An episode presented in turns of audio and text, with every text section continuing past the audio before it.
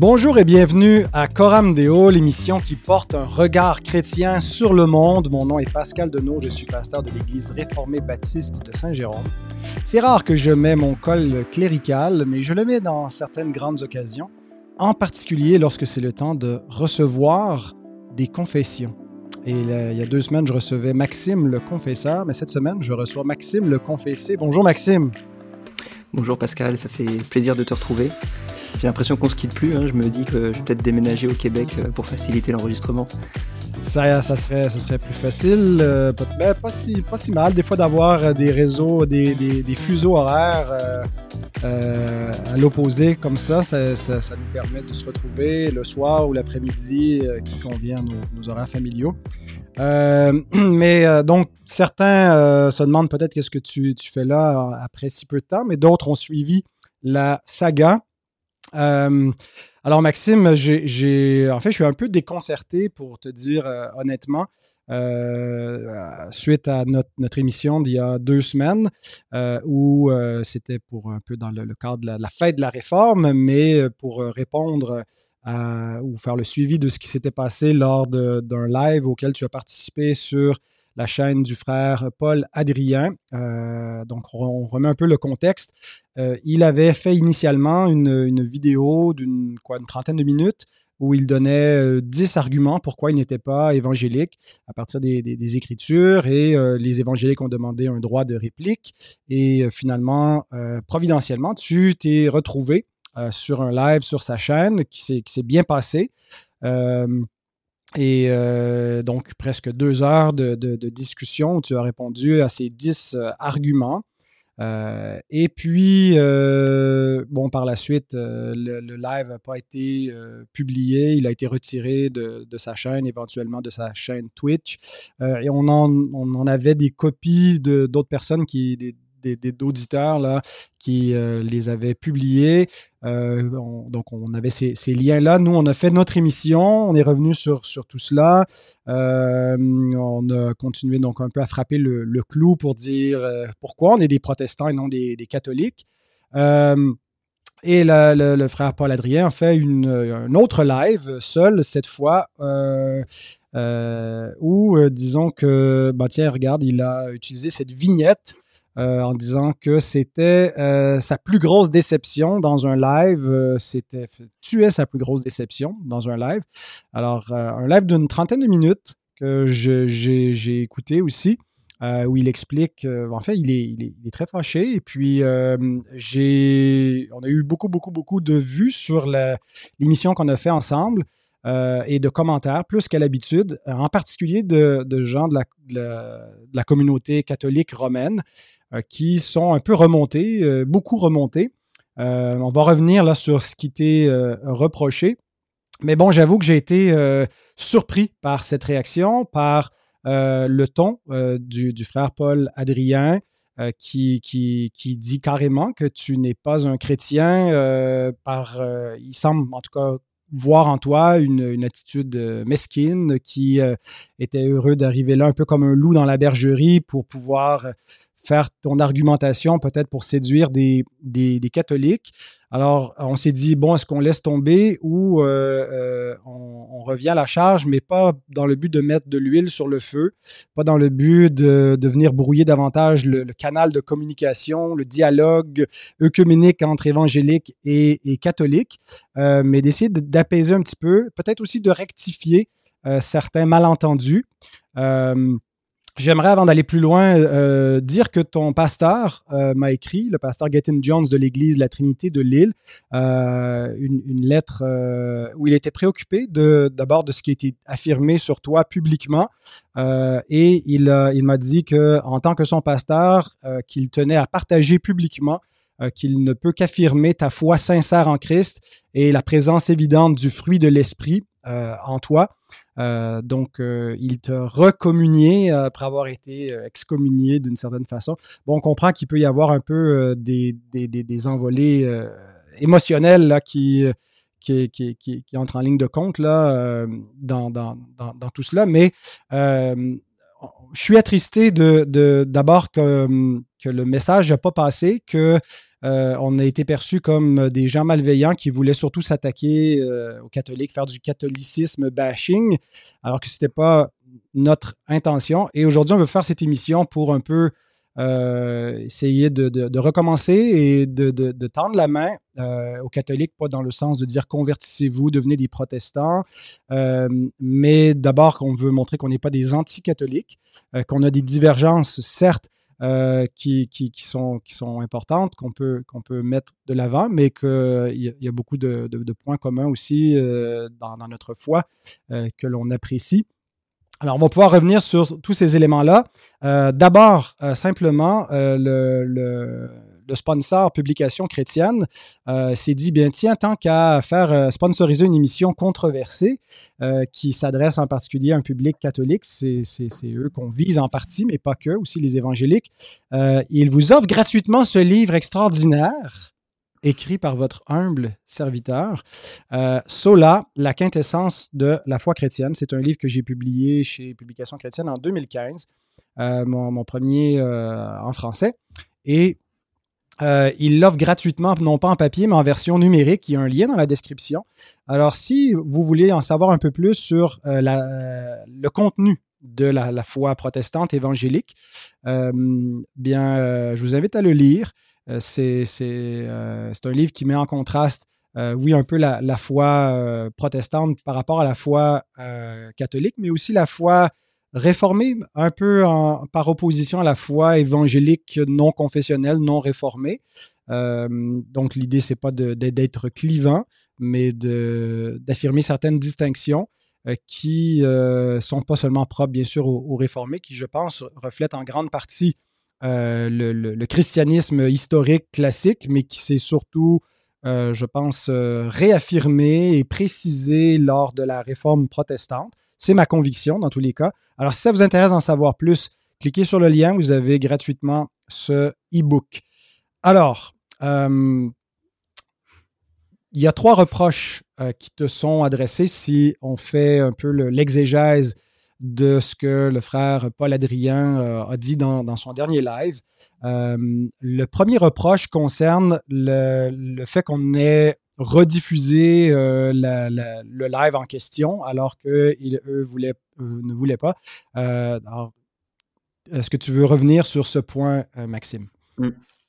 Oui, effectivement, il y, a, trois reproches. le premier, d'avoir diffusé le débat. Le deuxième, d'avoir voulu euh, l'offenser en ne priant pas le Notre Père avec lui. Et euh, le troisième, d'avoir mal usé euh, des pères de l'Église. Alors, pour le, le premier reproche, je lui présente mes excuses. Euh, bien que je n'ai pas diffusé moi-même le débat et n'ai donc pas euh, violé euh, les droits de diffusion, sur ma chaîne, je n'ai diffusé qu'un extrait de trois minutes où je suis le seul à intervenir sans que son visage ni sa voix n'apparaissent. Mmh il est vrai néanmoins que dans l'attente d'une réponse de sa part pour la diffusion, j'ai fait preuve d'impatience, j'ai manqué de sagesse en partageant les liens que des spectateurs avaient générés pour visionner le débat. C'est dommage et je le regrette vraiment et je lui présente mes excuses pour ça. Mmh oui, puis euh, je peux euh, renchérir puisque, bon, moi, j'ai euh, j'ai pas non plus. je n'étais pas l'auteur de la, de, la, de, la, diffusion. j'ai pas récupéré l'enregistrement pour le publier moi-même. j'ai retrouvé donc un lien où un utilisateur avait publié le débat sur Facebook. Alors, mais j'ai utilisé ce lien-là pour le mettre dans, euh, sous la description de, notre précédente vidéo. Euh, on a dit dans la vidéo, on est des, protestants rebelles, on ne tiendra pas compte. Bon, c'était un, peu un clin d'œil au fait que souvent, euh, dans l'histoire de l'Église, les, pré-réformateurs ou les réformateurs ont été censurés, on voulait, on voulait pas les, laisser parler, puis il fallait donc parfois publier la Bible ou des écrits clandestinement, passer par-dessus le clergé. Fait que c'était un peu ça la, la, blague, euh, mais je comprends tout à fait qu'il y a des notions de droit d'auteur. Euh, cependant, ce que, ce que j'ai fait moi-même, c'est que comme euh, il y avait cet accès qui, dont on n'était pas les auteurs, on a juste relayé le lien. j'ai combiné les audios parce que pour certains, moi, je préfère écouter seulement en audio en faisant autre chose.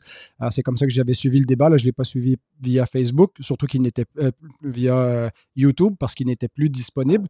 Alors, j'ai pensé que ça serait utile peut-être pour certains d'avoir le MP3 et ça, je l'ai diffusé. Alors, mea culpa, frère Paul Adrien, c'était votre matériel. On n'avait pas euh, la permission, votre permission de le rediffusé. Alors, on a corrigé le tir. Et donc, ça a été, ça a été retiré, ces liens-là. On espère qu'un jour, ce, débat qui était excellent, euh, c'était pas tant un débat, c'était vraiment un échange qui, qui, je pense, était, était très respectueux de part et d'autre. et je trouve dommage qu'il ne soit plus public. Mais c'est vrai que c'était du matériel de sa chaîne, donc il ne nous appartenait pas de, le rediffuser. Le deuxième reproche, comme je le disais, c'était par rapport au Notre Père. Euh, et là encore, je lui demande pardon si euh, cette séquence l'a offensé. En réalité, j'ai été pris de court euh, par sa demande. je n'ai pas compris qu'il voulait que je récite avec lui. Et dans la conversation dont le frère Paul Adrien produit deux messages dans sa vidéo, je l'explique un peu plus bas. Mmh par ailleurs, je tiens vraiment à lire ce que j'ai écrit au frère Paul Adrien dans un message du 10 octobre, soit une semaine après le débat. Je cite euh, j'ai été pris de court par cette demande et je ne savais pas si vous attendiez de moi que je le récite aussi. Si cette séquence est mal comprise, je demande pardon pour cela, il serait aisé de publier en la coupant d'ailleurs. Je peux m'expliquer sur ce sujet en commentaire de la vidéo. Donc je tiens à, réitérer à tous les catholiques qui nous regardent des excuses pour ce malentendu. Euh, je n'avais aucune intention de vous insulter j'ai été pris de court par euh, cette, euh, demande, cette demande du Notre Père. Euh, j'enregistrerai bientôt une vidéo sur le communisme dans laquelle j'expliquerai un peu plus précisément comment je vois les choses et elle sortira sur la chaîne par la foi.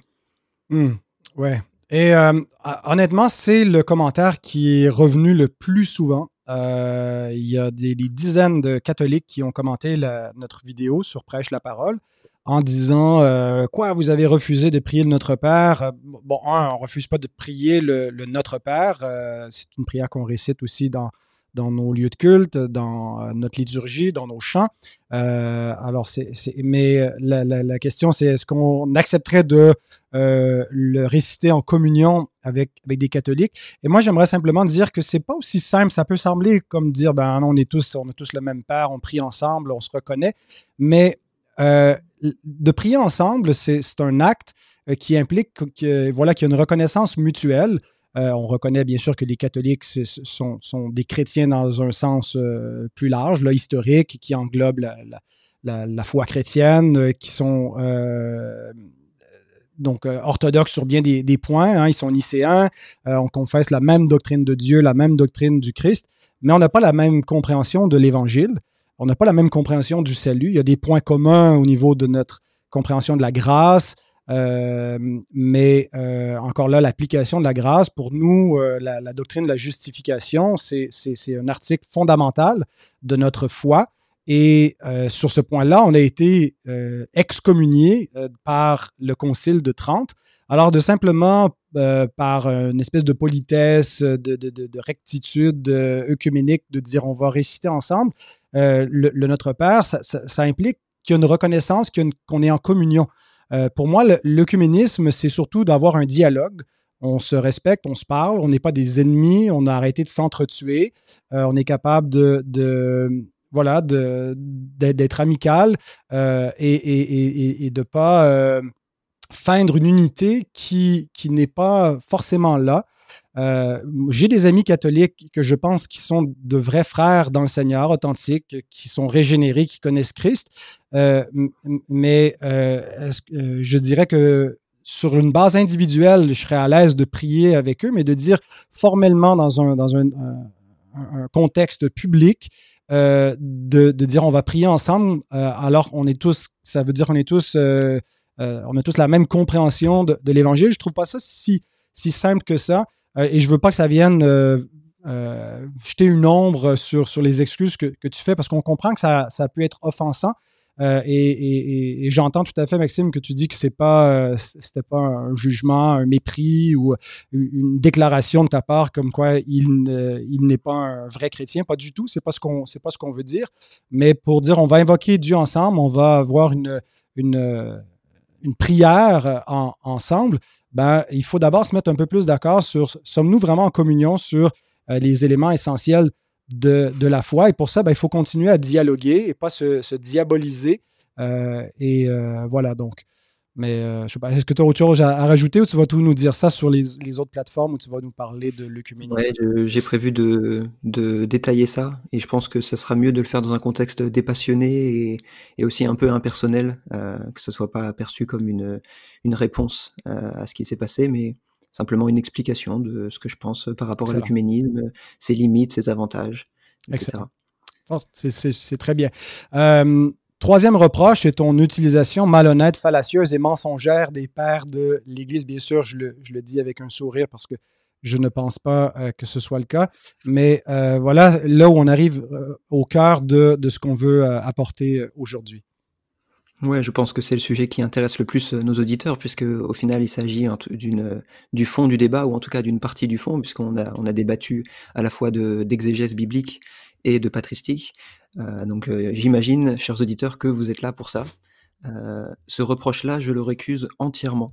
mon usage des pères était honnête, il était conforme aux sources, dans des traductions qui étaient exactes, avec un rappel du contexte à chaque fois. Alors moi, ce que je te propose de faire, Pascal, c'est de reprendre quelques citations que j'ai produites dans le débat et mmh de les commenter d'une part, et puis d'autre part de répondre aux éléments que le frère Paul Adrien a entendu avancer dans sa vidéo. Allons-y. Ben, les premiers textes que j'avais avancés étaient ceux sur l'Eucharistie.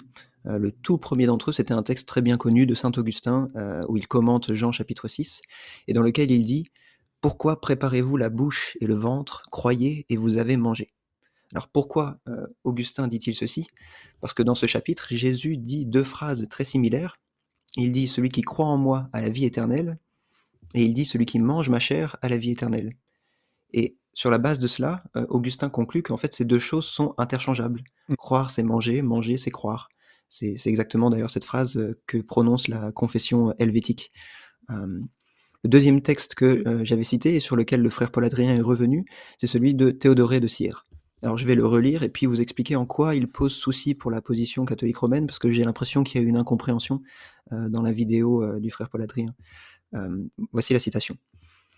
En effet, même après la consécration, les symboles mystiques, donc là il fait référence aux éléments de la scène, hein, le, pain et le mmh vin, ne sont pas privés de leur nature propre, ils restent dans leur substance, leur figure et leur forme antérieure. Alors le frère Paul Adrien répond à cela que euh, Théodoré dit plus loin que nous recevons le corps et le sang de Jésus dans l'Eucharistie. Euh, très bien, les protestants ne nient pas cela. Mmh ce que nous contestons, ce n'est pas que euh, l'Eucharistie est une communion au corps et au sang de Jésus, puisque comme dit Calvin, nous confessons donc tous d'une seule bouche que nous sommes vraiment faits participants de la propre substance du corps et du sang du Christ. Euh, en revanche, ce que nous nous rejetons, c'est cette idée qu'il faudrait que le pain cesse d'être du pain et change de nature quand les paroles d'institution euh, sont prononcées. Parce que c'est ça que euh, c'est ça la transubstantiation que croient les catholiques. Ils croient que quand le prêtre prononce les paroles d'institution, le pain cesse d'être du pain et sa substance change. Or, Théodoré dit l'exact inverse ici. Même après la consécration, dit-il, les symboles mystiques ne sont pas privés de leur nature. Et le frère Paul Adrien fait bien de rappeler que le contexte est christologique, puisque justement Théodoré se sert de cette analogie pour prouver à son opposant que le Christ peut euh, être vrai homme et vrai Dieu, et qu'il n'y a pas une, nature qui vient annuler une autre. Euh, mmh il ne pourrait pas utiliser cette image s'il croyait à la transubstantiation. Euh, je produis encore une autre citation de Gélase Ier, euh, qui était évêque de Rome. Et non, je ne cite, pas Gélase pour dire regardez, c'est un protestant, euh, les papes sont de notre côté. Euh, c'est pas ça mon propos, mais c'est un propos de nature historique. C'est un témoignage de ce que croyaient les premiers chrétiens. Et Gélase Ier est un des premiers chrétiens. Euh, tient son propos dans un contexte très similaire, christologique, et il illustre une fois de plus euh, la christologie par la doctrine de la Sainte Seine. C'est très courant. Vous verrez que je vais produire un autre texte après où ce sera encore la même histoire. Donc, je vais relire cette citation. Gélas dit Certainement, les sacrements du corps et du sang du Christ que nous recevons sont une chose divine par laquelle nous sommes aussi faits participants de la nature divine. On dirait exactement ce que, ce que dit Jean Calvin. Et toutefois, la substance ou nature du pain et du vin ne cesse pas d'exister. Mmh Donc Gélas nie ici frontalement la transubstantiation. sur ce point, le frère Paul Adrien fait plusieurs remarques inexactes. premièrement, il traduit mal la cite du texte, puisque Gélas dit que nous recevons l'image, imago, et la similitude du corps et du sang, corporis et sanguis. Donc la suite du texte ne me contredit pas. le fait que le, qu'il dise qu'on reçoive l'image du corps ne contredit pas la position protestante, pas du tout. Deuxièmement, il prétend que je sors ce texte de son contexte, alors que comme tout le monde peut le vérifier en regardant notre précédente vidéo, je rappelle contre qui ce texte est écrit, qu'il s'agit d'une querelle de Christologie, et pourquoi cela vient renforcer ma, ma conclusion plutôt que l'amoindrir. Et troisièmement, une, euh, l'autre réplique que euh, avance le frère Paul Adrien, c'est que je plaque une compréhension aristotélicienne sur le texte de Gélase. Euh, ce qu'il veut dire par là, c'est que vers le milieu du Moyen Âge, il y a une redécouverte des textes d'Aristote, et que cette redécouverte a compris le fait de redécouvrir une certaine définition du mot substance, du mot nature, une articulation plus précise de certaines notions euh, qu'on retrouve notamment chez Thomas d'Aquin, mais chez beaucoup d'autres auteurs à cette euh, époque. Mais euh, la critique là est pas tout à fait exacte, parce que la notion de nature et de substance était comprise bien avant le renouveau d'Aristote au Moyen Âge. Hein, je rappelle que c'est dans l'Antiquité chrétienne que l'on a défini clairement que le Christ était une personne en deux natures. C'est donc que les pères comprenaient très bien avant la redécouverte d'Aristote ce qu'était une nature. Et quand Gélas dit que la nature et la substance du pain subsistent, c'est qu'il croit bien que le pain est encore du pain. Hein, c'est vrai qu'Aristote n'avait pas la côte euh, dans l'Antiquité chrétienne, mais Platon l'avait. Et Platon savait très bien ce qu'est une nature et une substance. Donc le fait qu'Aristote n'ait pas encore été redécouvert euh, n'annule pas le, euh, la pertinence de cette citation. Hum, mais est-ce que, est que tu, tu, tu, Juste être certain de comprendre, les, les catholiques affirment ou récusent l'aristotélisme appliqué à la transsubstantiation? Alors, le, terme transsubstantiation suppose en lui-même une métaphysique aristotélicienne.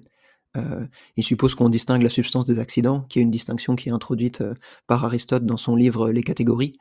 Donc, le, euh, la, logique aristotélicienne, et en particulier son appropriation par Thomas d'Aquin, est recommandée officiellement dans des textes émis par les papes, notamment au XIXe siècle, comme une métaphysique qui est fidèle pour articuler d'une bonne façon la foi chrétienne. Mmh euh, et tu sais que moi j'aime beaucoup euh, la métaphysique aristotélicienne et thomiste. Euh, néanmoins, il faut reconnaître à l'Antiquité et aux pères de l'Église qu'ils n'ont pas attendu Aristote pour comprendre ce qu'était une nature. Mmh et, en réalité, Chrysostome dit la même chose dans une œuvre qui a survécu en latin. Je précise ça parce que Chrysostome écrivait en grec. Dans son épître à Césaire, il affirme Avant que le pain ne soit consacré, nous l'appelons pain.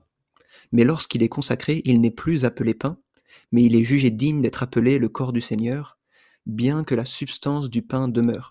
Donc encore une fois, il dit que dans la consécration, il y a effectivement quelque chose qui change avec le pain, c'est son nom, mmh euh, mais la substance demeure. Il dit cela encore, comme je le disais, dans une, dans une lettre qui traite de Christologie, et il se sert de l'Eucharistie comme d'une illustration de la Christologie. Et euh, dans un article intitulé La Christologie de Saint Jean Chrysostome, paru dans la Revue internationale de théologie, l'historien catholique Michaud commente cette citation en disant je cite, On remarquera comment, pour bien expliquer le maintien des deux natures en Jésus-Christ, il en appelle à l'Eucharistie, où la substance du pain, quoique sanctifiée par la grâce, reste substance du pain, comme la divinité reste divinité. Et pour les plus férus d'entre nos auditeurs, c'est dans l'édition Migne, euh, qui est la référence pour les pères de l'Église, que se trouve cette citation au volume 3, page 758. Donc les pères, euh, c'est vrai, emploient rarement un langage technique sur l'Eucharistie. Le plus souvent, ils emploient un langage liturgique, euh, ils vont parler de comment le pain est le corps de Christ, des choses comme ça. Mais quand ils rentrent dans le détail, dans les, distinctions fines, ben, c'est pour dire que la substance du pain et du vin demeure après consécration. Et une des garanties que j'ai bien compris ces textes des pères et que je ne suis pas en train de les tordre, c'est que s'ils ne croyaient pas ce que je dis qu'ils croient, alors l'illustration pour la Christologie n'aurait plus aucun sens. Euh, ça n'aurait plus aucun sens d'en appeler à l'Eucharistie pour illustrer comment les deux natures du Christ subsistent, puisque mmh. dans la transsubstantiation, il y a une nature qui disparaît. Et c'est pas ce qu'on croit à propos du Christ, c'est pas ce que les catholiques croient non plus d'ailleurs. Mmh donc, euh, pour euh, donc l'Eucharistie, si, on, conclut sur ce, sujet-là, la doctrine de la transsubstantiation ne serait pas patristique. Non. Elle est venue plus tardivement dans le Moyen Âge. Elle est venue plus tardivement dans le Moyen Âge. Et euh, donc, euh, et du côté protestant, bon, ben, il y a des, points de vue euh, divergents, mais les réformateurs magistraux croient à une communion réelle avec le corps et le sang de Christ, mais c'est seulement sur le mode de la présence euh, et bon, du côté réformé, on croit que, euh, que, c'est une présence spirituelle, que c'est par euh, l'agence du, Saint-Esprit qu'on est en communion avec le vrai corps et le vrai sang du Christ, mais qui n'est pas omniprésent ou transsubstantié, mais qui est dans le ciel et que l'Esprit Saint nous place en communion avec lui, tel que finalement Calvin le définit dans le, petit traité de, mmh. la, Sainte Seine. Oui, j'aime beaucoup ce que dit le, réformateur italien Girolamo Zanchi, où il dit que une chose ne nous est pas présente dans la mesure où elle est proche de nous, mais dans la mesure où on est sous son influence. Et il dit bien que le soleil soit très loin de nous, parce que ses rayons brillent sur nous, elle nous est mmh. présente. Et de la même façon, même si le Christ reste à la droite du Père, par la vertu du Saint-Esprit, qui sont comme les, rayons du Christ jusqu'à nous, eh bien, on le reçoit dans la Sainte Seine. Mmh Belle image. Euh, je ne connaissais pas et je pensais qu'on disait Zanki, mais euh, Zanchi. Ah, tu, as sûrement raison. Je pense que Arthur, euh, notre linguiste, va me frapper sur les mains. Bon. Alors, une autre chose qui, qui, qui t'était reprochée, c'était d'avoir fait d'Augustin un protestant. Euh, bien sûr, c'est pas ce qu'on dit, euh, mais euh, était-il un papiste? non, j'ai effectivement jamais dit qu'Augustin était un protestant, mais parce que bah, ce serait anachronique, hein, le protestantisme a débuté plus tard. mais les deux options, protestant versus catholique romain, ne se posent pas avant la réforme. Donc dire que c'est un protestant est mmh un anachronisme, mais mmh dire que c'est un catholique soumis au pape avec le Concile de Trente comme référence, c'est aussi anachronique. Effectivement. Donc le, frère Paul Adrien, pour entendre me répondre, va un peu plus dans le fond que cette remarque, hein, bien sûr. Il dit que en faisant quelques recherches Google sur Saint Augustin, on voit qu'il soutenait des doctrines catholiques romaines que nous nous rejetons, et il mentionne notamment l'Immaculée Conception et la papauté. Alors, mmh comme il y aurait beaucoup à dire, je te propose de se concentrer sur ces deux points-là. Oui. Premièrement, sur l'Immaculée Conception, il montre une citation en anglais, dont il souligne une partie en bleu. Euh, je ne sais pas si tu, si tu l'as, Pascal. Euh, oui, un petit peu. Je t'affiche cela. Voilà, on la voit à l'écran. la, citation qu'il lit, c'est elle dit Her who merited to conceive and bear him in whom there was no sin. C'est-à-dire elle qui porta celui en qui il n'y a pas de péché. Donc là, le frère Paul Adrien a tout simplement mal compris l'anglais, puisque celui qui n'a pas de péché ici, c'est évidemment le Christ et non Marie. Hein. elle a mmh mérité de, porter celui en qui il n'y a pas de péché. Il s'agit du Christ. Alors avant euh, d'expliquer pourquoi Augustin ne croyait pas à l'Immaculée Conception, j'aimerais rappeler à nos auditeurs ce qu'est l'Immaculée Conception. L'Immaculée Conception, ce n'est pas simplement euh, dire que Marie est une sainte femme, euh, ce n'est pas dire non plus que c'est la plus sainte des saintes, ce n'est pas dire même qu'elle a vécu sans péché, l'Immaculée Conception, c'est dire qu'elle n'a jamais eu besoin d'être purifiée du péché, parce qu'elle n'a jamais eu le péché originel. C'est-à-dire qu'elle n'a jamais été touchée par le péché originel, elle en a été totalement préservée dès sa conception, d'où le terme Immaculée Conception. Je t'interromps simplement pour te poser une question. Un ami catholique euh, m'avait dit que ce que ce dogme enseignait, c'est non pas que Marie n'avait pas besoin de la grâce du Christ, mais qu'elle l'avait reçu avant sa conception, donc elle était préservée du péché originel par, par Christ, mais de la façon que tu l'expliques, c'est un peu comme si, de dire que Marie n'avait pas besoin de rédemption.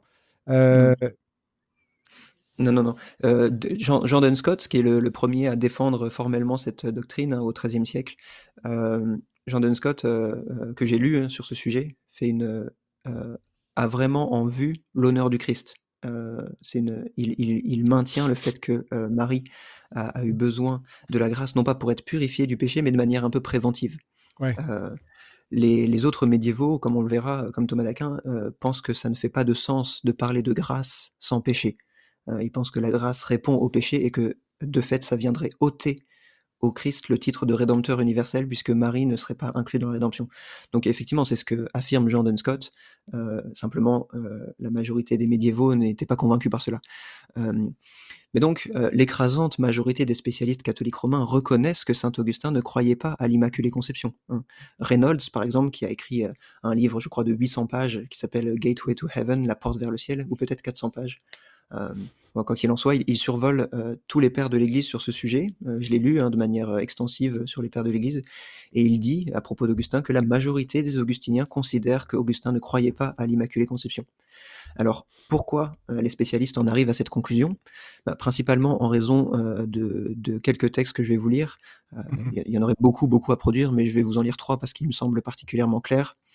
La première, elle est extraite de sa lettre à Opta, la lettre numéro 202A, où il dit Ne t'avise pas de penser qu'il y ait une seule âme, à l'exception de celle du médiateur, qui n'hérite pas d'Adam le péché originel, acquis par génération, dont il faut se débarrasser par la régénération. Mmh. Donc là, il dit qu'il n'y a qu'une seule âme qui est exempte du péché originel, c'est celle du médiateur. Marie n'étant pas cette âme, elle n'est pas incluse. l'autre, un autre texte intéressant à ce sujet, c'est dans son exposition des psaumes, le psaume 34, paragraphe 2, section 3, où il dit Marie, descendante d'Adam, est morte à cause du péché. Adam est mort à cause du péché. Et la chair du Seigneur issue de Marie est morte pour abolir les péchés. Donc il reste un, contraste entre Marie euh, et Jésus, dans leur mort notamment, et dans leur lien avec Adam. Marie, en tant que descendante d'Adam, c'est-à-dire qu'en tant qu'héritière du péché originel, est morte à cause de ce péché. Euh, une autre citation qui est, je pense, la plus claire dans tous les écrits de saint Augustin à ce sujet, euh, elle est tirée dans son livre sur les mérites et la rémission du péché, livre 2, chapitre 24, paragraphe 38. Il dit C'est pourquoi lui seul, devenu homme tout en restant Dieu, n'a jamais commis de péché, et n'a pas non plus assumé une chair de péché, bien qu'il soit né d'une chair maternelle de péché.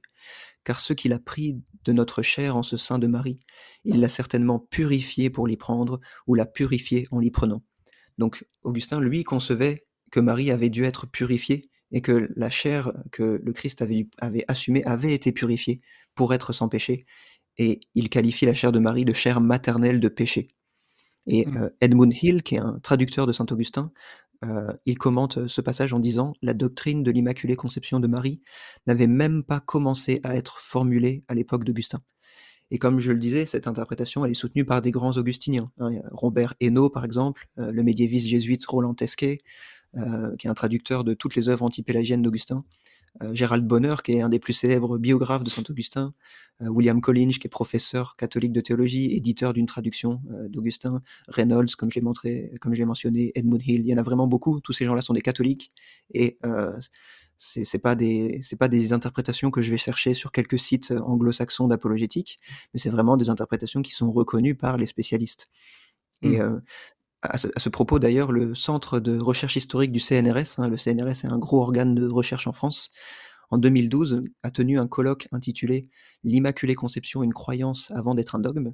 Et euh, dans leur troisième paragraphe, hein, qu'on peut consulter en ligne, ils disent Aucun père de l'Église ne s'est exprimé auparavant en ce sens. Ah. Ok. Mais ils ne cherchent pas à réconcilier finalement. Euh, le, le, dogme de l'Immaculée Conception avec euh, la foi historique. Ils font juste affirmer voici les faits, voici la, la vérité, on est euh, transparent sur cela. C'est, tu parles des docteurs que j'ai mentionnés. Oui, ouais, ouais, c'est ça. Exact alors, bah, il y en a certains qui sont qui font simplement un travail d'édition, des œuvres d'Augustin. Donc, c'est des traducteurs, leur job, c'est pas de d'expliquer comment ce qu'ils sont en train de traduire ne contredit pas, le dogme catholique. ils font ce travail, honnête. c'est beaucoup plus courant dans les textes, du fin 20e qu'au 19e, hein. Au 19e, les traducteurs, catholiques, mettaient des notes, de bas page un peu, plus argumentatives, on va dire. c'est comme, quand, excuse-moi, ça me fait penser à. C'est comme quand John Owen discute de la, l'alliance de grâce et qui subitement, sans se rendre compte, devient un baptiste tout en restant pédobaptiste. Incroyable. Hein? euh... tu ne pouvais pas t'empêcher. Hein. Un, petit, euh, un petit clin d'œil, un petit inside là, entre, entre Maxime et moi. On pourra, on pourra faire une vidéo à ce propos si tu veux. C'est ça, exactement. Je te censurerai. Non, le, le, 8 décembre, comme je l'ai déjà dit, j'ai envie de, je vais publier en fait une, une, une étude sur l'Immaculée Conception qui analysera plus de 100 auteurs ecclésiastiques de l'Antiquité et du Moyen Âge. Mmh et je montrerai que pas moins de 9 papes, 25 des 37 docteurs de l'Église catholique romaine se sont opposés à cette doctrine. J'en ai compté que 25 parce que j'ai pas encore regardé les autres, mais, mais je pense que voilà, il y a une, bonne partie en fait des docteurs de l'Église catholique historique qui se sont opposés. Mais du coup, pour vous donner un avant-goût de cet article, je vous, je vous donne quelques citations, peut-être en prenant les noms les plus connus pour que ça parle à notre public. Origène, par exemple, dans son homélie sur Saint Luc, chapitre 17, paragraphe 6 et 7, dit Siméon dit ensuite Un glaive te transpercera l'âme à toi aussi. Quel est ce glaive qui a transpercé le cœur des autres et également celui de Marie? L'Écriture dit clairement qu'au temps de la Passion, tous les apôtres ont été scandalisés au sujet du Christ. Le Seigneur même l'a dit, tous vous serez scandalisés cette nuit. Pourquoi penser que si les apôtres ont été scandalisés, la mère du Seigneur, elle, a été préservée du scandale? Si pendant la passion du Seigneur, elle n'a pas été sujette au scandale, Jésus n'est pas mort pour ses péchés. Mais si tous ont péché et sont privés de la gloire de Dieu, si tous sont justifiés et rachetés par sa grâce, Marie aussi fut à ce moment-là sujette au scandale. Hmm. Irénée de Lyon, euh, qui est d'ailleurs un, des docteurs de l'Église romaine depuis peu, euh, je ah salue euh, mon ami Natalia Trouillet qui a œuvré durement pour qu'il soit reconnu docteur de l'Église.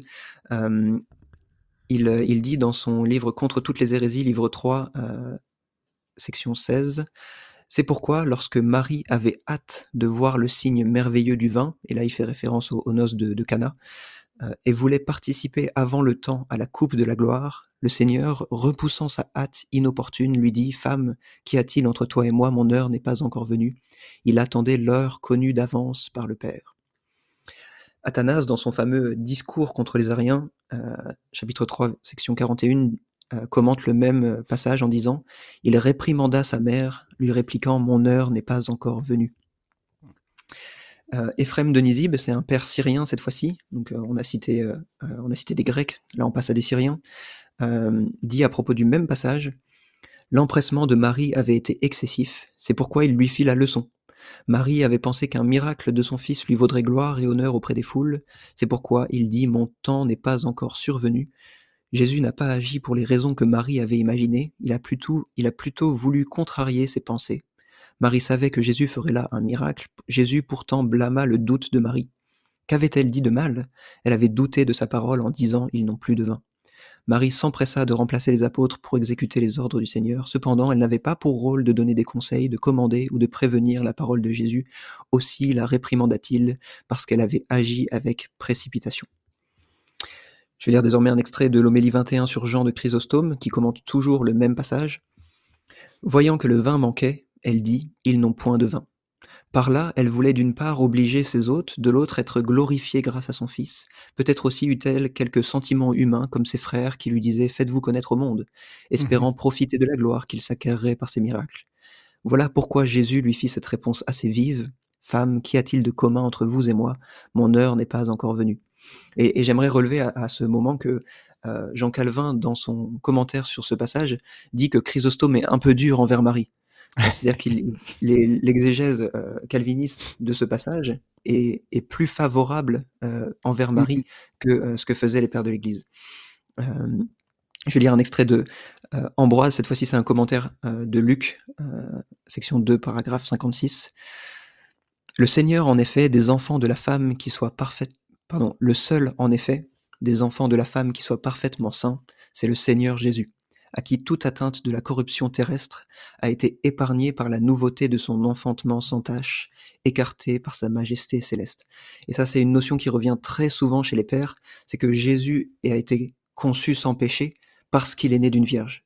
Il, hmm. voit une corrélation entre ces deux idées. Euh, Dieu, pour nous montrer que là, il y avait un homme qui a été conçu sans péché, l'a conçu aussi sans homme.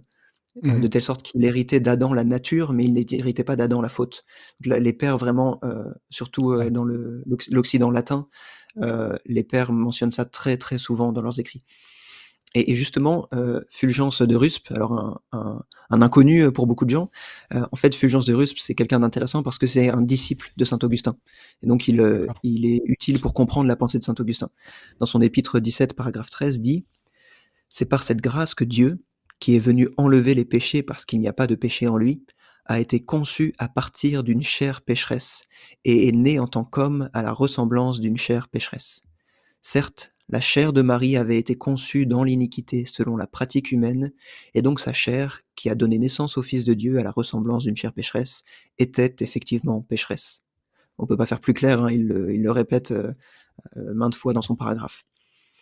Donc là, on a parcouru en fait quelques pères de l'Église, mais comme je le disais euh, plus tôt, c'est une doctrine finalement qui était inconnue aussi de tout le début du Moyen Âge et qui a reçu une opposition vive la première fois que euh, euh, Jean Chrysostome, pardon, que Jean Duns Scott l'a défendu mmh de manière mmh systématique au XIIIe siècle. Dans le fond, juste pour avant de, de, continuer ce survol historique qui est vraiment important, le but de, tout ça, c'est de démontrer que l'apparition de ce dogme, un, est tardif, mais de l'imposer comme étant essentiel à la foi chrétienne est, complètement hors de sens quand on, considère l'histoire de l'Église, puisque plusieurs des, des, théologiens, des docteurs, même des papes de l'Église sont comme de facto excommuniés par cette exigence-là. Exactement et en fait, euh, le problème que ça pose au catholicisme romain, euh, et c'est ce que j'aimerais vraiment souligner dans mon article à ce sujet, c'est la conclusion de mon article en fait, euh, c'est que non seulement le pape a déclaré l'Immaculée Conception comme un dogme, au même titre que la Trinité, c'est-à-dire qu'on doit on doit croire ça pour être reconnu comme chrétien justement. Mmh il a affirmé, donc il dit que ceux qui ne croient pas ça ont fait naufrage quant à la foi, qu'ils sont séparés de l'Église. Euh, donc, euh, il considère que ceux qui ne, croient pas à l'Immaculée Conception ne sont pas dans l'Église. Mais un problème supplémentaire qui vient euh, s'ajouter à cela, c'est que dans cette constitution apostolique où il proclame l'Immaculée Conception, il, y a tout un paragraphe qui s'intitule Cette doctrine a toujours été professée dans l'Église. Et dans ce paragraphe, il explique que bah, cette doctrine, je cite, a toujours été professée dans l'Église comme révélée et reçue de main en main par nos pères. Et c'est objectivement faux. Euh, je veux dire, euh, ça n'a pas peut-être pas lu les pères de l'Église, puis euh, tous, les, tous les théologiens scolastiques. C'est ça. Je vais lire encore quelques citations pour, pour enfoncer le clou, cette fois-ci de docteurs médiévaux. J'en cite volontairement des gens connus. Innocent III, qui était évêque de Rome, et je répète que je ne fais pas ça pour dire les, les, les, évêques de Rome étaient de notre côté, dans son sermon deuxième sur les fêtes, dit Ève, conçue sans péché, engendra dans le péché, Marie, conçue dans le péché, engendra sans péché. Ah, c'est très excellente, celle-là. Moi, je la, je la garde, celle-là, pour la, la, citer à Noël ou. Euh, vraiment bonne. Ben, en fait, elle est assez belle parce qu'à la fois, elle reprend le parallèle mmh. entre Ève et mmh. Marie. Euh, les catholiques romains font souvent ce parallèle et je pense qu'il est euh, légitime bibliquement. Je pense qu'il y a, il y a mmh des vrais arguments bibliques solides pour voir un parallèle entre Ève et Marie. Mais ils utilisent souvent ce parallèle pour montrer que Marie est innocente. Hein, Ève était innocente, donc Marie est innocente. Mais mmh parfois, les parallèles bibliques sont aussi là pour dresser des contrastes. Et là, euh, Innocent III, semble-t-il, l'avait compris. Clément VI, donc un autre pape, dans son premier sermon sur la dit La cause et la raison en sont les suivantes. Ayant été conçue par l'union de l'homme et de la femme, elle a été conçue par la passion, et elle a donc eu le péché originel dans la cause, ce que son Fils n'a pas eu, parce qu'il n'a pas été conçu de la semence de l'homme, mais par le souffle mystique l'Esprit Saint viendra sur toi. Par conséquent, ne pas avoir de péché originel est un privilège singulier du Christ seul. Ah. Clément VI est très clair aussi à ce sujet. Je vais passer à d'autres docteurs qui sont très connus. Euh, Bonaventure, euh, dans son commentaire des, sentences, euh, ce, qui est, intéressant, c'est que les sentences, c'est un livre écrit par Pierre Lombard où, où, il aborde tout un tas de sujets. Et puis dans la section 3, distinction 3, question 1, article 1, euh, c'était long, Pierre Lombard aborde le sujet de la sainteté de Marie. Et donc, il suffit de regarder toutes les fois où les scolastiques écrivent des commentaires des sentences de Pierre Lombard et pour avoir leur avis sur ce sujet. Et Bonaventure dit, donc en commentant cette section, c'est pourquoi, pour l'honneur de Jésus-Christ, qui ne nuit en rien à l'honneur de la Mère de Dieu, nous croyons, comme on le pense généralement, que la Vierge n'a été sanctifiée qu'après avoir contracté le péché originel. Et il dit un peu plus loin, les saints d'une seule voix, quand ils traitent de ce sujet, font exception uniquement du Christ quand il est question de cette masse de laquelle il est dit tous ont péché en Adam. Mais jamais aucun de ceux que nous avons entendus de nos oreilles n'a affirmé que la Vierge Marie était exempte du péché originel, et cela parce que cet honneur d'être exempt de tout péché originel comme actuel n'appartient qu'au seul Fils de Dieu, car lui seul fut conçu du Saint-Esprit et né d'une Vierge, ainsi cela ne doit pas être attribué à la Vierge. Donc ce saint et ce docteur catholique comprend les pères comme moi, puisqu'il dit que mhm. tous les saints d'une seule voix disent ceci. Bonaventure, euh, donc c'est quoi? C'est 13e siècle? Oui, c'est ça. C'est un franciscain, euh, un des premiers franciscains, euh, comme Jordan Scott d'ailleurs, euh, qui était franciscain mais plus tardif. Anselme, dans son fameux traité sur l'incarnation, Pourquoi le Dieu homme, dit au livre 2, chapitre 16, Car bien qu'en elle-même la conception de cet homme, le Christ, soit pure et exempte du péché qui s'attache au plaisir de la chair, la Vierge, dont il a été assumé, a cependant été conçue elle-même dans l'injustice. Sa mère l'a conçue dans le péché, et elle est née avec le péché originel, puisqu'elle a aussi péché en Adam, en qui tous ont péché. Euh, donc Anselme de Canterbury, un, un, des plus grands docteurs aussi du Moyen Âge. Euh, je passe maintenant à Thomas d'Aquin. C'est pas en ordre chronologique tout ça, mais c'est, euh, je donne simplement des noms qui sont importants. Dans mon article, ce sera en ordre chronologique. Thomas d'Aquin, dans sa somme théologique, section, enfin, la, partie 3 de la somme théologique, Thomas d'Aquin, qui était dominicain, hein, comme le frère Paul Adrien, dit à la question 27, article 2, si la bienheureuse Vierge avait été sanctifiée de quelque manière que ce fût avant son animation, c'est-à-dire avant de recevoir son âme, elle n'aurait jamais encouru la tâche de la faute originelle. Donc elle aurait été immaculée conçue, en fait. Et regarde comment il perçoit cette idée. Ainsi, elle n'aurait pas eu besoin de la rédemption et du salut apporté par le Christ, dont il est dit en Saint Matthieu, il sauvera son peuple de ses péchés. Or, il est inadmissible que le Christ ne soit pas le sauveur de tous les hommes. Il reste donc que la sanctification de la bienheureuse Vierge Marie ne s'est accomplie, s'est accomplie après son animation. Ah. Et euh, je conclus par euh, deux docteurs. Euh, Bernard de Clairvaux, c'est une section, une citation un peu plus longue, mais vous verrez la plume de Bernard est assez enflammée, donc ça se suit assez facilement, je trouve.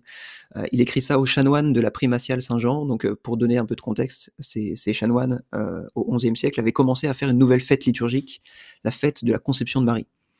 Et Bernard trouve ça inadmissible d'inventer une nouvelle fête, et il explique un peu pourquoi. De toutes les églises de France, on ne peut nier que celle de Lyon soit la première par l'importance de son siège, par son zèle pour le bien et par ses règlements qu'on ne saurait trop louer. Où vit-on jamais discipline plus florissante, mœurs plus graves, sagesse plus consumée, autorité plus insigne, antiquité plus imposante C'est principalement pour les offices de l'Église qu'elle s'est montrée fermée à toute tentative d'innovation. Jamais cette Église pleine de bon sens ne s'est laissée aller à un zèle juvénile qui aurait pu lui imprimer au front la tâche de la légèreté. Aussi ne puis-je assez m'étonner qu'il se soit rencontré parmi vous de nos jours des chanoines qui veuillent flétrir l'antique éclat de votre Église en introduisant une fête nouvelle dont l'Église n'a pas encore entendu parler, que, d'ailleurs la, raison désapprouve et qui ne s'appuie sur aucune tradition dans l'Antiquité. Avons-nous la prétention d'être plus pieux et plus savants que les pères de l'Église? C'est une présomption dangereuse d'établir en pareille matière ce dont ils ont eu la prudence de ne pas parler. On prétend qu'il y a lieu de rendre à la conception de Marie les mêmes honneurs qu'à sa naissance, attendu que l'une ne va pas sans l'autre. Or suffit-il que l'une soit avant l'autre pour être sainte? Avec un pareil raisonnement, pourquoi s'arrêter à Marie et ne pas instituer un jour de fête en l'honneur de son père et de sa mère, puis de ses aïeux, et ainsi de suite, pour tous ses ascendants à l'infini? Nous aurions ainsi des fêtes sans nombre. Cette fête est une nouveauté présomptueuse, mère de la témérité, sœur de la superstition et fille de la légèreté. Donc, on, le voit, euh, Bernard n'est pas tendre euh, face à ceux qui voudraient célébrer une fête de la conception de Marie, hein, qui a lieu euh, le 8 décembre chez les catholiques romains aujourd'hui. Et Albert le Grand, qui était le professeur de Thomas d'Aquin, fait référence à cet extrait de la lettre de Bernard en disant, dans son commentaire sur les sentences, encore une fois, Nous disons que la Sainte Vierge n'a pas été sanctifiée avant l'animation, et l'affirmation contraire est l'hérésie condamnée par Saint Bernard dans son épître aux chanoines de Lyon pour, Albert le Grand, c'est une hérésie d'affirmer cela. Euh, et il mmh considère que c'est ce que condamne Bernard. Donc on le voit, euh, encore au Moyen Âge, cette doctrine est rejetée par la plupart des grands docteurs. Et ce que je mmh. montrerai dans mon article, c'est qu'en fait, elle, est, euh, elle commence à être mentionnée pour la première fois au XIe siècle, et c'est au XIIIe qu'elle est défendue pour la première fois. Et quand elle est défendue, elle reçoit de l'opposition de partout. tout le monde dit, comme on l'a vu, que ce n'est pas admissible. Donc il me semble que dire cette doctrine a toujours été professée dans l'Église comme révélée et reçue de main en main par nos pères, comme le fait le pape. C'est euh, le résumé le plus inexact qu'on peut faire de l'histoire de l'Église à ce sujet. Hmm. Euh, et, donc, ça a été. Euh, c'est quel pape, en fait, qui en a fait un dogme? C'est la, constitution apostolique, c'est Ineffabilis Deus. Je crois que c'est en 1854. mais je vais, je vais, regarder précisément c'est quel pape. Alors, pour la fête de l'Immaculée Conception. P9, d'accord, merci. Euh, le 8 euh, décembre, rendez-vous sur. mais je vais, je vais vérifier ça. Ouais, c'est ça, le 8 décembre 1854. Alors, pour retrouver tout ce que Maxime vient de, lire, de citer et bien d'autres encore, euh, le 8 décembre, allez sur parlafoi.fr. vous aurez donc cet article sur la question de, de l'Immaculée Conception. Vous aurez toutes ces citations avec les références précises et le texte original en note de bas de page, le latin ou le grec, euh, mhm. euh, qui sera en note de bas de page. c'est, certainement une des divergences importantes euh, avec les, protestants, la, question de, Marie, sa place, son immaculée conception. elle est présentée un peu comme co-rédemptrice, on l'a pris, ainsi de suite, on la vénère. un autre et, peut-être un, élément encore plus fondamental à la réforme, c'est la place du pape. Et ben, tout le magistère romain. Pour nous, c'est l'écriture seule, sola scriptura. et donc, les réformateurs rejetaient pas la catholicité de l'Église, mais rejetaient certainement la notion que pour être catholique, il faut être en communion avec le pape et ses évêques. mais là aussi, on pense que les, pères de l'Église penche plutôt du côté euh, de, la, conception euh, protestante que romaine. Euh, est-ce que tu peux aborder ça un peu? Oui.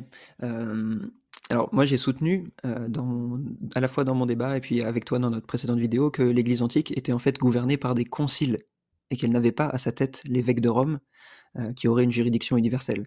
Cette gouvernance par des conciles, elle est reconnue par les, les, auteurs orthodoxes grecs aussi et par les réformateurs. Euh, mmh ce n'est pas une, exception euh, protestante de lire l'histoire de l'Église comme ça.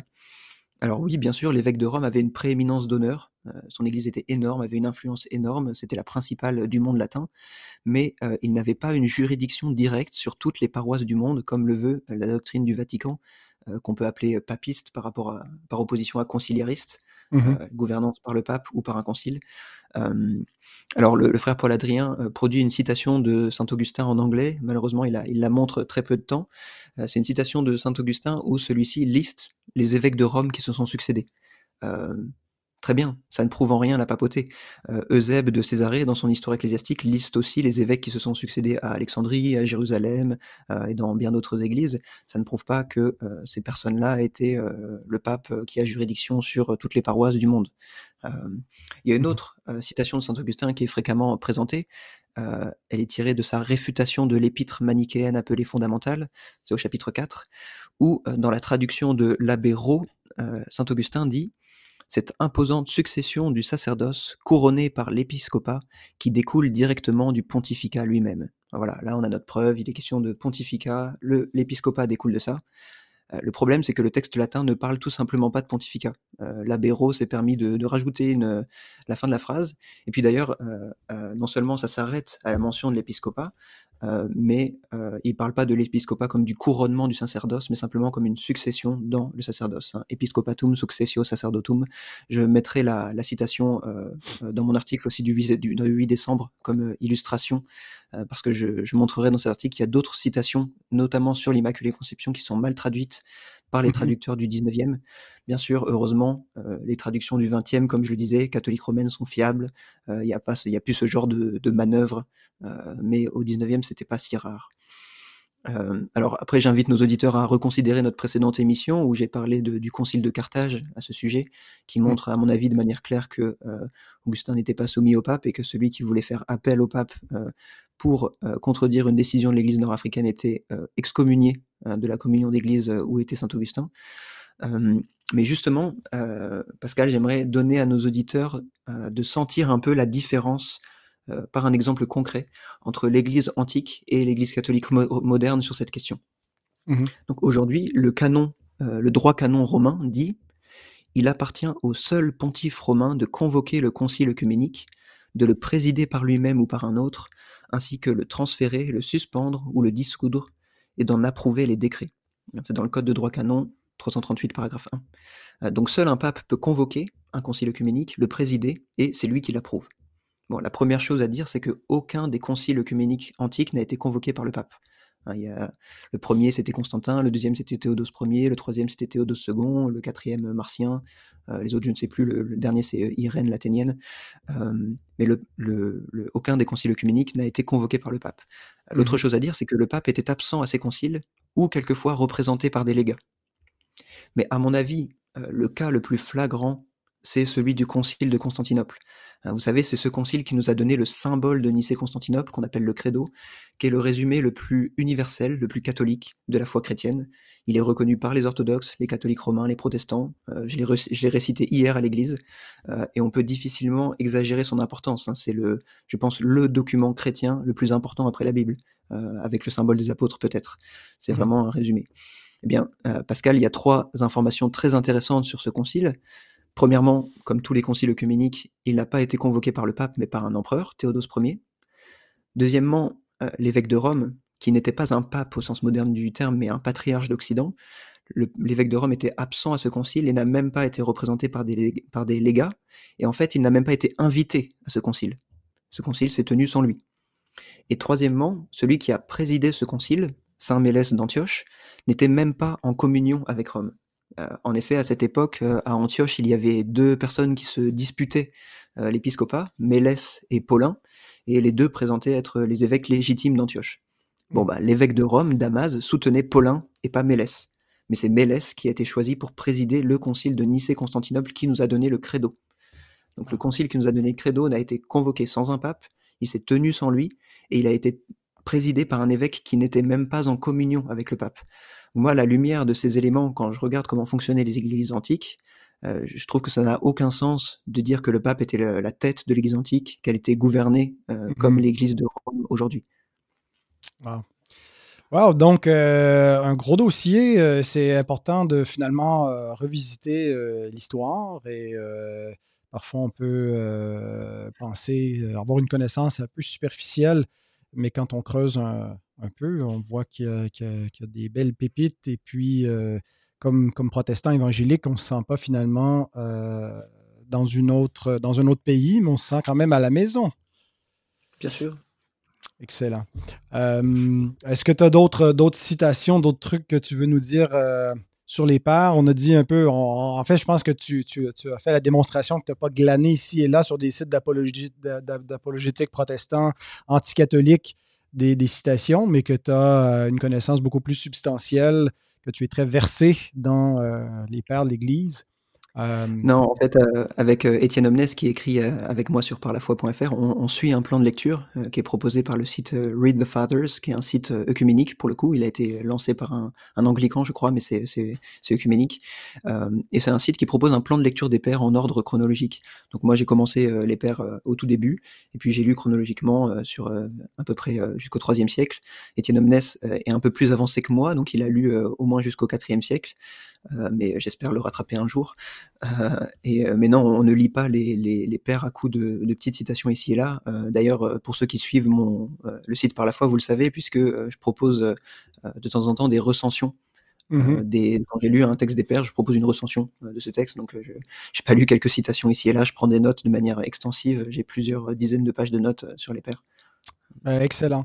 Écoute, peut-être pour conclure, euh, tu aimerais, euh, tu, tu, tu, es revenu là, sur les reproches. On a fait, euh, tu as fait tes, excuses. tu as peut-être une demande à faire au frère Paul Adrien? Oui, bah, j'aimerais, j'aimerais dire au frère Paul Adrien que si vous avez regardé cette vidéo, et je vous encourage vraiment à regarder au moins les premières minutes hein, si c'est pas fait, il y a eu des malentendus, je le comprends, il y a eu des erreurs, et vraiment j'ai présenté des excuses. Euh, il me semble qu'une lecture peu charitable a été faite euh, de ces événements, mais, mais qu'importe. Maintenant que ces choses sont clarifiées, euh, à mon avis, le plus utile serait que nos auditeurs, à, tous deux, aient accès à ce débat. je pense mmh que vous considérez que les gens qui vous écoutent sont des personnes respectables, qui sont matures, qui peuvent se faire un avis, qui peuvent évaluer les arguments avancés, la teneur de l'échange, les conclusions à en tirer. Et j'aimerais aussi vous rappeler les mots que vous avez prononcés à la fin du live. Vous, disiez, je suis très content de ce live, cela ouvre la voie à d'autres collaborations, notamment sur les pères de l'Église. Et le vendredi 6, donc trois jours après notre échange, vous m'avez écrit, moi aussi j'ai été très heureux de faire ce live avec vous, je pense que cela laisse la porte ouverte à d'autres collaborations, je vous redis pour la rediffusion. Alors comme je le disais donc, je trouve que ce serait dommage euh, d'en rester sur ces crispations, dont je suis en partie responsable. Euh, je pense que rien n'empêche de revenir à ces premiers sentiments euh, que vous aviez, et que ce serait faire honneur à nos auditeurs que de leur donner accès librement à notre échange, que ce soit sur votre chaîne ou sur la nôtre, comme vous préférez. voilà, très honnêtement, la, la balle est dans votre camp pour un apaisement, pour une élévation de la discussion, afin de la faire porter sur le fond de notre échange. Et vous savez où me joindre si vous voulez échanger plus amplement. Excellent. Merci beaucoup, Maxime. La demande euh, est lancée. Espérons qu'elle sera entendue. Euh, on veut vraiment assurer euh, toutes les personnes que nous n'avons pas de, des sentiments antipathiques et hostiles vis-à-vis des, catholiques. loin de là, qu'on a beaucoup en commun également.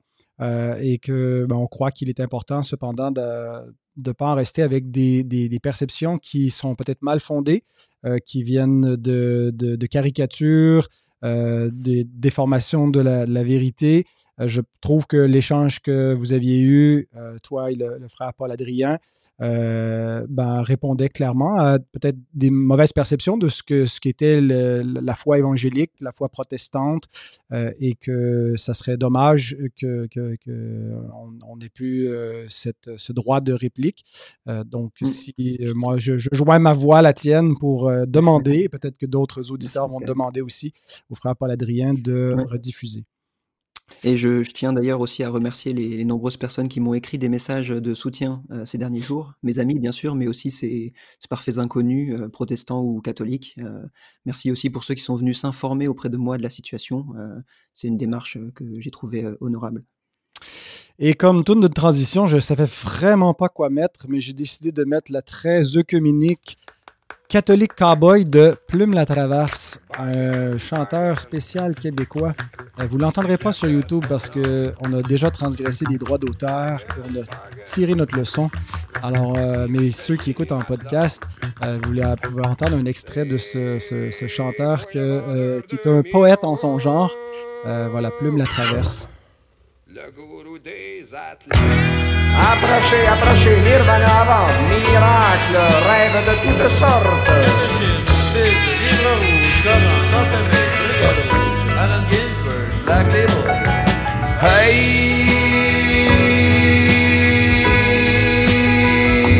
Catholic cowboy.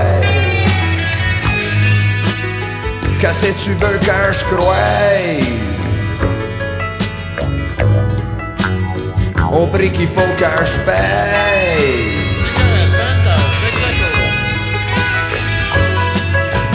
Hey!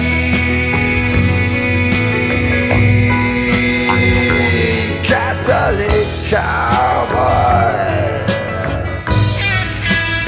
cloue-toi dans tes médailles.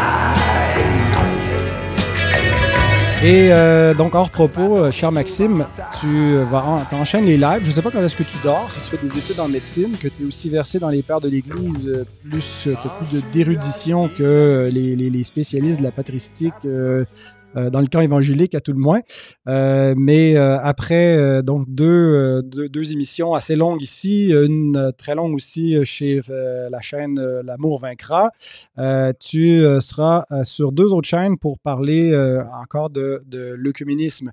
pas encore, mais pour une première fois, et ça c'est un sujet que j'aimerais bien t'entendre discuter. Tu veux nous parler de ces deux apparitions à venir? Alors, plus, précisément, je vais parler sur ma chaîne par la foi euh, de l'œcuménisme. Et euh, sur les deux autres chaînes, euh, je vais parler de, plusieurs choses. la prochaine chaîne où je serai, ça sera à la, mi-novembre, donc dans, pas si longtemps finalement, plutôt la deuxième moitié de novembre. C'est la chaîne Apologia, avec notamment Rémi Gomez, mais aussi d'autres personnes. Donc si vous cherchez sur YouTube Apologia, Rémi Gomez, c'est une chaîne d'apologétique qui est accoutumée à faire des débats justement. Euh, et là, ce, ne sera pas un débat, mais ce sera une discussion euh, sur la patristique, sur les pères de l'Église, sur deux sujets que nous n'avons pas du tout euh, abordés, Pascal, la justification et le canon. Hein, parce qu'on entend souvent, c'est l'Église catholique romaine qui vous a donné le canon, euh, les pères de l'Église avaient euh, le canon catholique, etc., bah, j'essaierai de, répondre un peu à cela. Et puis sur la justification, euh, je ne vais pas proposer un survol aussi exhaustif que celui sur l'Immaculée Conception, parce que je n'ai pas encore fini mon étude à ce sujet. Hein. J'ai commencé la rédaction d'un article qui sera très très long sur la justification. Euh, mais j'ai pas fini mon survol, donc je, ne vais pas pouvoir être aussi exhaustif. En revanche, je vais pouvoir présenter la vie de quelques pères de l'Église que j'ai étudiés suffisamment pour être euh, définitif dans mon avis euh, à leur sujet euh, sur la justification. Donc ça, c'est la première chaîne où je serai présent, la chaîne Apologia, en plus de par la foi, bien sûr. Et puis la deuxième chaîne, c'est la chaîne de mon très cher cousin Benjamin Egan. la chaîne porte son nom, tout simplement. Benjamin Egan, avec deux G. c'est un jeune pasteur près de Bruxelles. et on va faire une vidéo un peu plus simple, un peu plus courte. Benjamin a l'habitude de s'adresser plutôt aux jeunes croyants. Euh, qui, ont besoin de réponses euh, synthétiques et euh, c'est ce qu'on leur proposera à ce sujet. Sur quel sujet? Ben justement, on va essayer de reparcourir un peu soit les, les 10 points du frère Paul Adrien, parce que finalement, comme je l'avais dit au début du, du live qu'on avait fait ensemble, je trouve que ces 10 points vraiment pertinemment choisis. Ça résume assez bien nos différences, il les a bien, bien cernés. Donc on, va, on va repartir soit de, soit de ces points-là, ou compléter, ou en retirer quelques-uns. Enfin, on va, ça va ressembler à peu près à ça. Formidable. Alors, je vous prophétise que d'ici quelques années, Maxime va nous publier un livre sur les pères de l'Église avec les, croyances, voilà, sur certains sujets qu'on a entendus aujourd'hui. Mais sur la question de la justification, ce serait très intéressant. Euh, de, voir où il se tenait dans la question de la sotériologie.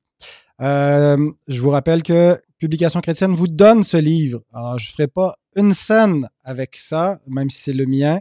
Euh, vous l'avez en e-book. Cliquez sur le lien Sola et vous pourrez lire ce, que, ce que je crois être la quintessence de la foi chrétienne.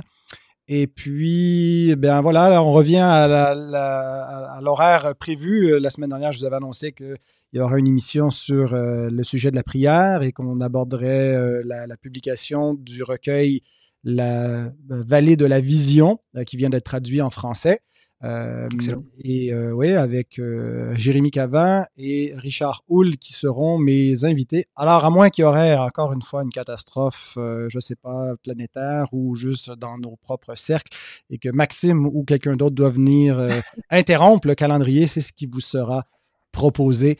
Merci en tout cas d'avoir été des nôtres. Merci beaucoup, Maxime. Euh, que le Seigneur renouvelle tes forces et que, tu puisses continuer ton, bon travail. On est reconnaissant pour tes dons euh, et le travail que tu fais pour servir euh, non seulement ton Église à Lille, mais l'Église du Seigneur dans la francophonie. Alors, ne lâche pas et que le Seigneur soit avec toi. Ben, merci Pascal pour l'invitation et je souhaite la bénédiction du Seigneur sur tous nos auditeurs, y compris les catholiques et y compris le frère Paul Adrien. À bientôt peut-être. À bientôt.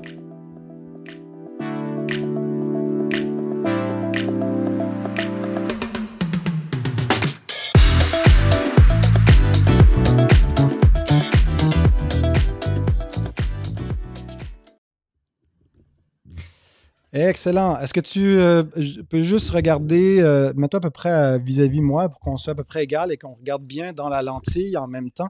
Parce que des fois, je passe cinq minutes à chercher là, une, image qui pourrait servir de vignette. Fait que là, dis-toi que la face que tu vas faire, c'est la face que tu vas avoir là, sur la vignette. Là. Fait que tu peux faire tes, yeux laser ou. Moi, je faire des yeux rouges. c'est ça. Non, c'est pas dans ma compétence. Hein.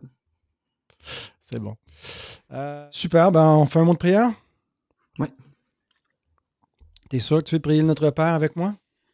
Oula. Je. Un, baptiste? Un réformé baptiste? Est-on vraiment en communion avec eux? ok. Allons-y. Alors, nous sommes en live, comme il dit. Moi, quand je l'écoute, j'ai souvent l'impression que c'est euh, Furious Jumper. je sais pas si tu connais. Je connais pas, non. c'est un YouTuber que mes enfants écoutent euh, qui fait du gaming, puis il est comme hyper énervé, puis, j'écoute le, le frère Paul Adrien, on dirait que c'est Furious Jumper. Bah souvent, les youtubeurs populaires sont des gens euh, assez énergiques, quoi. Ouais, c'est ça. Faut que tu t'énerves un peu plus, Pascal. Ouais, ben, faudrait, faudrait, mais bon, euh, on peut pas changer nos gènes, hein? Allons-y.